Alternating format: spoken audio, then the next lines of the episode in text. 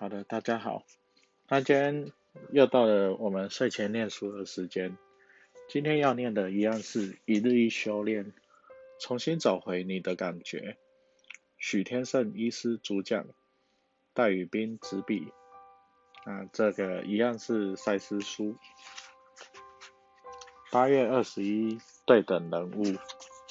俗世生活种类繁多，不胜枚举。所以，我们更大的灵魂或是存有，为了充分体验设定的挑战与议题，除了有许许多多转世的自己以外，同一时期需有好几个自己来地球。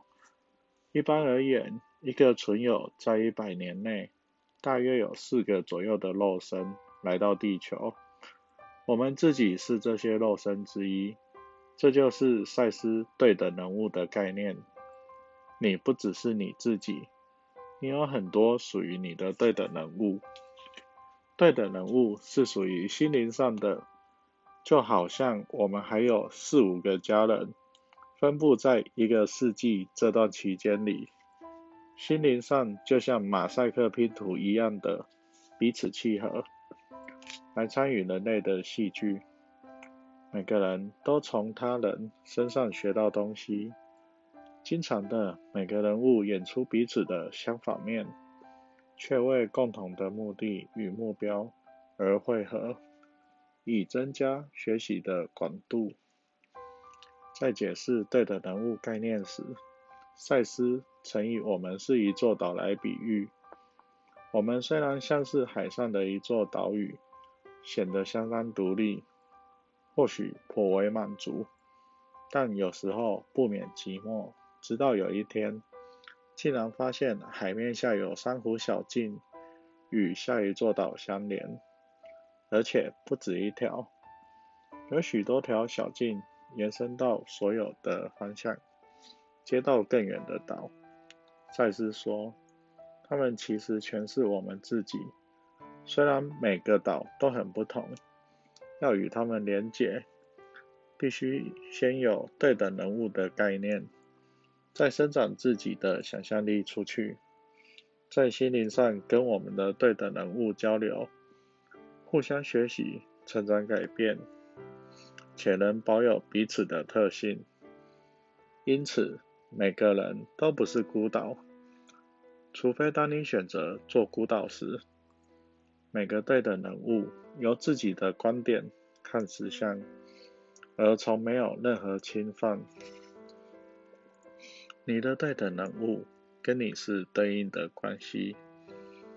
那更大的我分割他自己，在肉身里具体化好几个人，具有完全不同的背景。然而，每个都从事同类的创造性挑战。赛斯举例说，如果你在美国或欧洲饱餐一顿牛排，那么你也在世界的另一个角落饿个半死。两个你由全然不同的观点体验人生。在你们的时代，那黑男人在某处是白男人或女人，那白男人或女人在某处是黑人。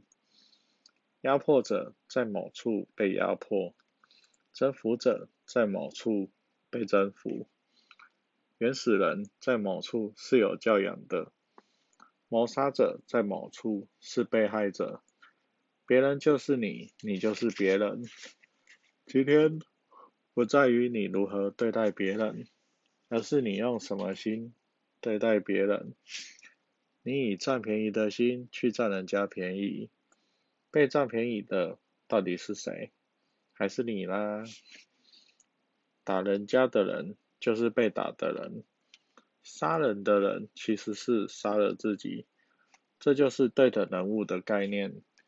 想象一下，如果你有一个自己在当法官，而另一个自己可能就是经常犯法的混混，或者有个自己是神父，而另一个自己。可能是虔诚信教的富人，两个自己以不一样的观点体验人生。经验、法律、宗教的种种版本，这样生命才会全面。唯有如此，你才能去体会做法官、犯人或讲道者、信徒的滋味。一个漂亮名模，她的另一个自己是丑得不得了的女人。他们从不同的角度来体会外貌，正如一个没有体验过生重病的人无法当一个好医师，一个没有穷困经历的人就不懂得珍惜金钱。灵魂总是以全面性的角度在发展，这样灵魂才会完整。这个对等的概念。也可延伸到家庭、社会，每个家庭的成员，包括配偶、小孩，也可以是彼此的对等人物，因此各有其特色、性格与作风。